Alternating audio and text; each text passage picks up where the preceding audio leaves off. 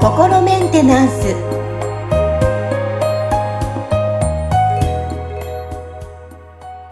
はい皆さんこんにちは心メンテナンス本日もアシスタント三上恵と気候ヒーラーの吉村隆二です。はい吉村さん本日もよろしくお願いしますよろしくお願いします。まあ、社会人として、そして新生活を始めた方も多いと思います。はい。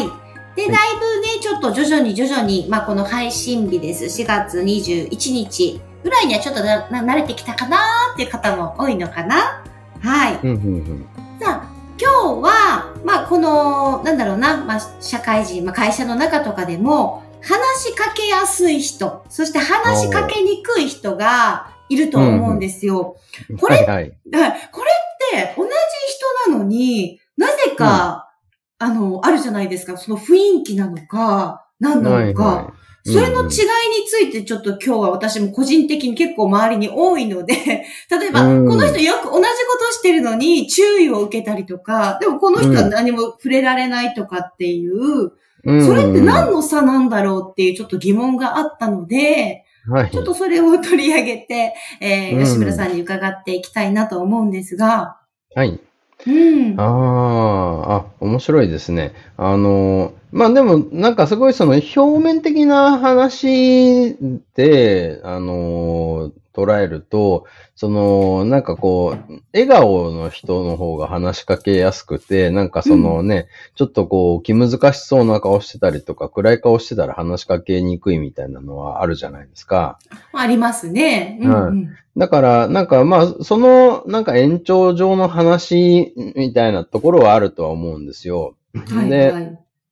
ただその、だただその表面的にその笑顔なのか、そのなんかこう気難しそうな顔してるのかっていうところって、その多分その笑顔の人っていうのは、そのもともとだから、その人自身がまあなんかちょっとこうハッピーだったり、ご機嫌なエネルギーをこう持ってるから笑顔になってるっていうのもあると思うんですよね。うん。で、そのなんか気難しそうな顔してるってことは、その人がもうそのエネルギー的にやっぱりそのこう、なんていうのかな、警戒してるみたいなことで、そのバリア張ってるみたいなことが起きてると思うんですよ。だから、うんその エネルギー的なところでの、そのなんかこうね、あの、こういいよいいよ、なんか誰が来ても受け入れるから寄ってきてっていうエネルギーを出してる人と、なんかそのね、ちょっとあの、うこうね、僕は今なんかね、話したくありませんみたいな、人と関わりたくありませんみたいなエネルギーを出してる人っていうところで、その、ふその人の雰囲気ってだいぶ変わっちゃうんですよね。うん。だから、あの、そういう意味では、その、なんていうのかな、その、エネルギー的なところでの、その、こう、人が寄っていきやすい、あの、エネルギー、柔らかいエネルギーとか、そのね、なんか重要的なエネルギーを出してる人なのか、それともなんかこう、そういう防御的なエネルギーとか、その否定的なエネルギーを出してる人なのかみたいなところで、やっぱりこう寄っていきやすさって、あの、違うんで、それをこうね、あの、やっぱりそういうエネルギーに敏感な人たちっていうのは敏感に感じ取って、あの人ちょっと近寄りがたいよねっていうことになるわけですけど、まあその人たちの結局その表情だったりとか、発言っていうのも大体その人たちの持ってるエネルギーと連動してるケースがあるんで、見た目的にも、ね、なんかやっぱり笑顔だと安心して、なんかこう、笑顔の多い人には話しかけやすいし、うんうん、なんかこうね、あの、気難しそうだったり暗そうだったりすると、ちょっと近寄りがたくなっちゃうっていうようなことにもつながるわけですよね。うん、で、ね、エネルギーの状態って、その、この逆にそのエネルギーの状態によって、その表情とか、その言葉遣いが影響されるっていうのと、に対して、その、なんかこう、表情とか言葉遣いを先に変えることで、エネルギーの状態がそっちにだんだん寄ってくっていうのもあるんですよ。あ、逆なパターンもあるんですね。はいはい。へーだから、その、ただそれの場合ちょっとその、言ってみたら、その中から外に滲み出すよりも、その、なんていうのかな、こう、それがて、その実際に変化が起きたり定着するまでに時間がかかるわけですよね。外、形から入って、中の方が連動するっていう方が、その、なんていうのかな、ちょっとこう影響力が弱いわけですよ。その、外から作って中が変わっていくっていうのは。だからその分、ちょっと時間がかかったりとか、そのね、あの、定着、その、一時的に変わってもそれが定着するとこまで行くのに時間がかかったりとか、あとはそのね、あの、まあ、結局そのブロックっていうコンセプトがまたここで入ってきちゃうんですけど、うんうんはい。その、本来、その人の魂って愛だけの存在だから、まあ、そのブロックがなければ、もうみんなご機嫌な人たちのはずなんですよね。うん、なので、その、要はその人がなんか例えば不安げだったりとか、自信なさげだったりとか、そのちょっとこう、防衛的だったりとかっていうのは全部そのブロックがあることで起きてる現象なわけですよ。うん、で、そのブロックは、その大きさだったり硬さだったりっていうようなその要素を持ってるんで、その外から形から変えることで、そのだんだん中がこうそっちに寄ってくるっていう方法を使ったときに、そのブロックが、まあ言ってみたら、そんなに大きくなくて弱いブロックだったら、それによって、その、こう自分のエネルギーが変わることで、そのブロックも一緒にこう溶けてなくなっていくってことがあり得るわけなんですけど、はい、そのブロックが硬くて大きかったりすると、そうするとそれだけ、その、こう、形から変えても、その中の部分が変わらないっていうことが起きちゃうんですね。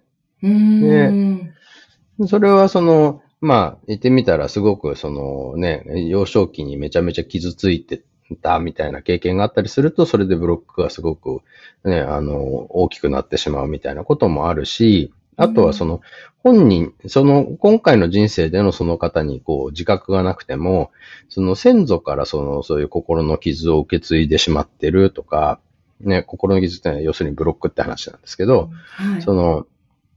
あとはその輪廻転生してるその過去性で傷ついた心がまだ癒えてない。そのブロックが残ったまま、この今今回の人生始まってるってなると、その、その方は、心当たりはないんだけど、すでに傷ついてるっていう状態で、まあ、人生が始まっちゃってるっていうことにもなっちゃうんで、そうすると、その、形から変えていくっていうことで、その、なんだろうな、そのエネルギーがそれによってこう、完全に変わるっていうところに、多少その難しさが出てくる場合があるわけですよね。うん。で、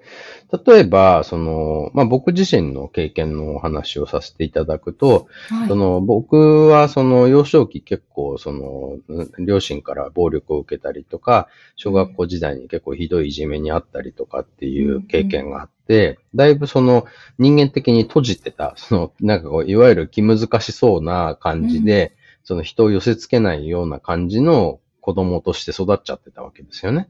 うん、で、その、で、僕がその、日本ので中学校通ってた頃とかっていうのは、その、なんか校内暴力とか、なんかね、そのヤンキー全盛期みたいな時代で、その学校がめちゃめちゃ荒れてて、あのね、なんかそれ、それこそその体罰とかも当たり前みたいな感じだったんで、その、その中で、まあ言ってみたら、その自分の身を守って、この学校に通うってなると、うん、もういかにして、その、なんか、こうね、周りの人たちとの接点を減らしていくかとか、目立たないようにするかみたいなことで、その、なんかこう、危険を回避するってことをやってたわけですよね。うん。だからその頃の僕って多分なんか結構話しかけづらい感じの人だったんじゃないかと思うんですよ。で、だけど僕は中学卒業してすぐアメリカにこう留学したわけですけど、そうするとそのアメリカ人は結構陽気な人が、まあ、多い多いですね。はい。はい、で、そうすると、その、まあ僕はその、こう、目立つと危険だっていうことは、その経験として、こう、その、持っていたから、周りの人を観察して、周りの人たちとなんかちょっと同じような、その振る舞いをした方が目立たないだろうと、うん、そっちの方が安全だっていう判断を、まあその時したわけですよ。ってなると、その周りの人たちと同じように振る舞うためには、まあ、陽気な人のふりをしなきゃいけないわけですね。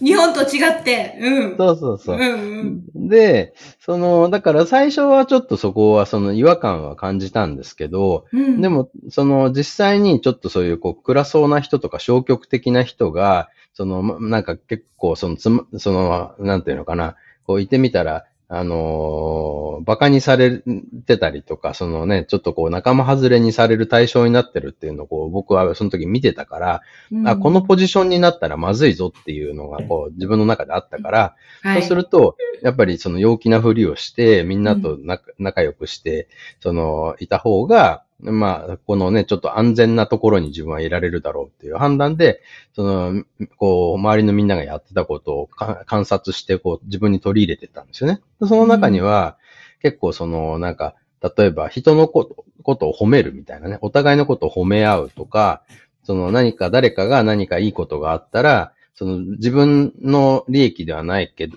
ないけど、自分のことみたいにして喜ぶみたいなね。よかったね、本当に、みたいな感じのことをみんなやってるから、だからちょっと半半分白々しいと思いながらも、なんかね、あの、I'm very happy for you とかってなんかすごいこう ね、あの、テンション高めで。そうそう、テンション高めで他のみんなと同じような感じでやってたんですよ。で、でもそれをやってたら、自分の内面にこうだんだん変化が起きてきて、で、うん結構なんか、あこのあり方ってすごく居心地がいいなって思うようにな、だんだんなってったんですよね。うん。だからその、陽気な人のふりをしてたら、だんだん陽気になってきたんですよ、僕自身が。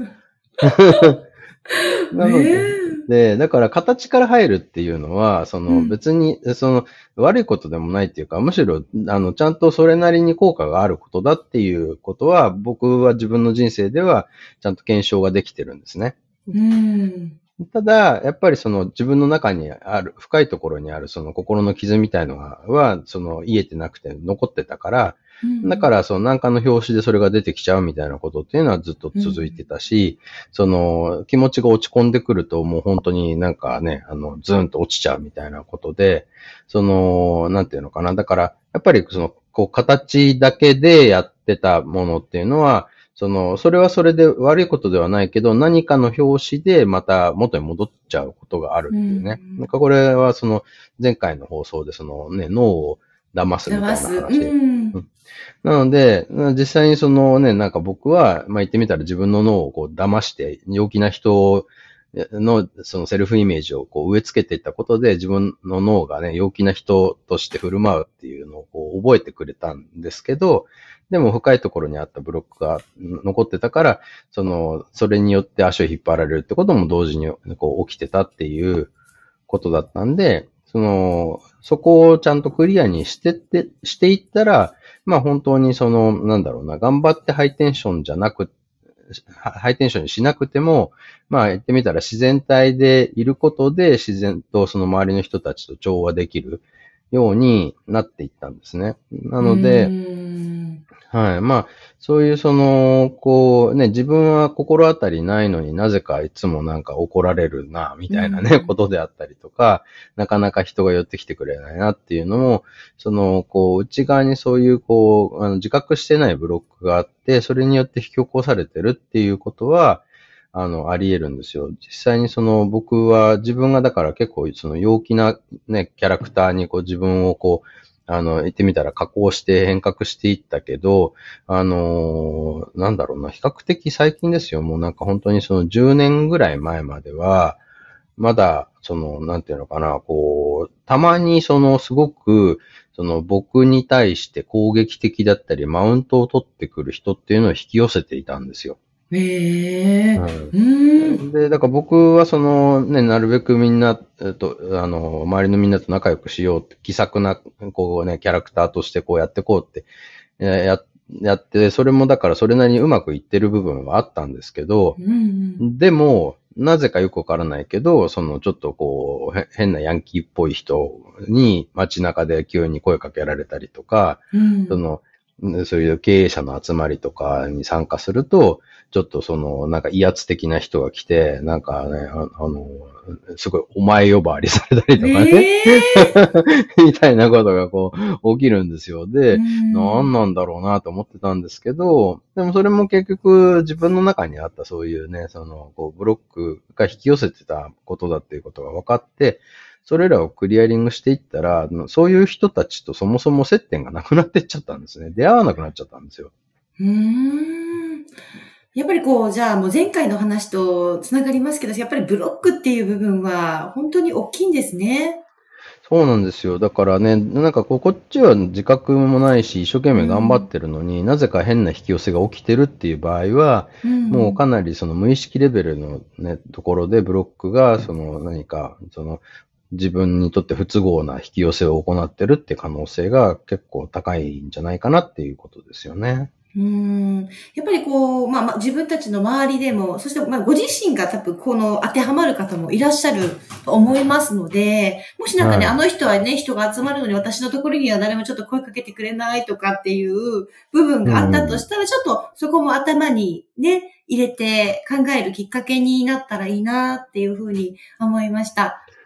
そうですね。だからまずはちょっとその形から変えるっていうことをやってみて、それで、その、なんで、多分周り、それによって結構、その、味方になってくれる人っていうのは徐々に増えてくるとは思うんですけど、でも多分それでも何かこう変なことが起きるっていうことがあると、あ、これがブロックなんだっていう、その、こう切り分けができるんでね。だから、その、なんかこう、自分は、その、この、なんか、状況に翻弄されてる被害者だって思ってると、どんどん悪循環にはまっちゃうんですよね。その、なんかこう、悪いこと引き寄せて、それによって自分の気持ちが落ち込んで、余計に表情とか、その、オーラが暗くなって、余計にその自分の周りから人が離れていってっていうことになっちゃうから、まず一回その、じゃあね、笑顔になってみようとかね、その、人に優しい言葉をかけてみようみたいなことをやってみると、多分それによって、こう、なんていうのかな、サポートしてくれる人たちは多分ね、あの、現れると思うんで、そうすると、なんかこう自分の中のこうブロックがやってることと、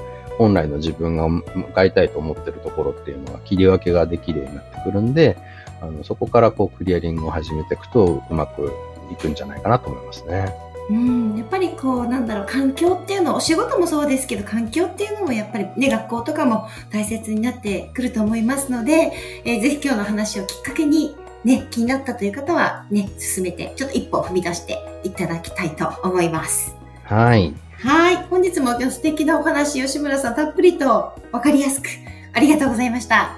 ありがとうございました。